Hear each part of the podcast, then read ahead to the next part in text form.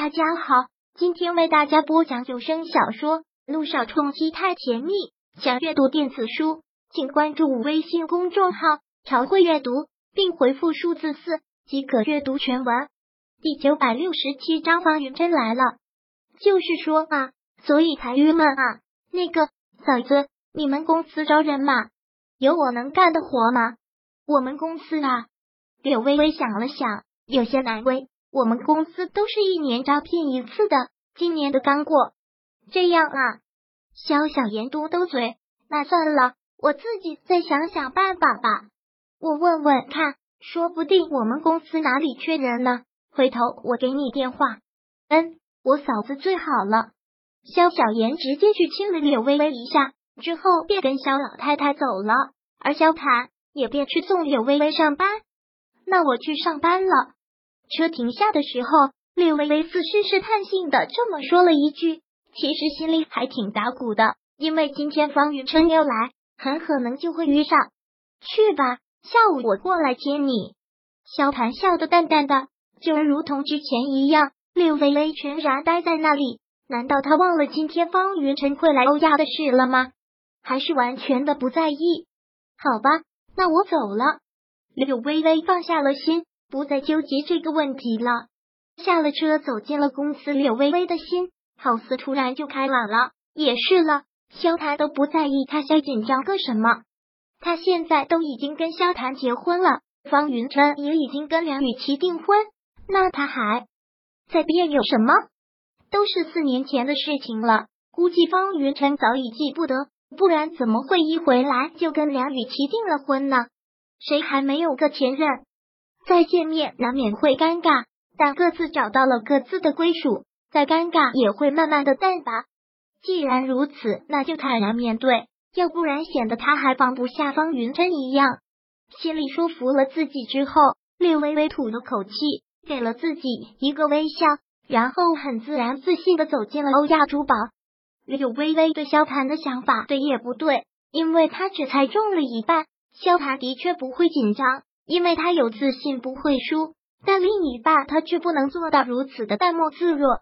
目送着柳微微进了欧亚之后，萧谭的眸子便慢慢的冷了下来，从口袋里拿出了手机，拨上了一个电话。柳微微进了办公室之后，就一直在专心的工作，直到听见外面的一阵骚移动，不用想也知道是他来了。柳微微不禁摇头一笑，都不知道现在这些小姑娘到底在追求什么。看到一个帅哥那么难以自控，想到这儿，略微微一愣。方云真很帅吗？压根就没有萧谈帅啊！想到这里，柳微微不禁一个偷笑。他在胡思乱想什么？收起这个思想，柳微微要继续工作。方云琛要跟欧长凤谈合作，跟他这个设计部总监没有关系吧？他只要在办公室，应该也碰不到他。脑子办公室的座机电话响了起来。看到是欧长风办公室的电话，柳微微就有一种不祥的预兆，但还是接了起来。喂，欧总，微微吗？来我办公室一趟。好，放下电话，柳微微的心就不平静了。现在方云晨应该就在欧长风的办公室吧？那叫他过去干什么？虽然略微微几万个不想，但这是领导的安排，他也不能不去。他放松似的吐了口气之后。稍稍整理了一下衣装，走出了办公室。走在欧长风办公室门口的时候，他抬起来要去敲门的手，却悬在了半空。良久，他才敲下去。今早上不是已经自己说服自己了吗？都已经是四年前的事了。不管之前两个人到底发生了什么，但毕竟是过去式。现在也各自有了各自的另一半，那些仇恨，那些误会，该忘的该忘的也都该过去了。见，很快的从里面传来欧长风的声音。柳微微又沉了口气，推门走了进去。果然不出柳微微所料，方云晨此刻就在欧长风的办公室里。他悠然的坐在沙发上，看上去很自然慵懒的状态，虽不高傲，但却让人能感觉出高贵。而欧长风就坐在他的对面。柳微微没有把目光正面投向方云晨，不是不敢，是不想。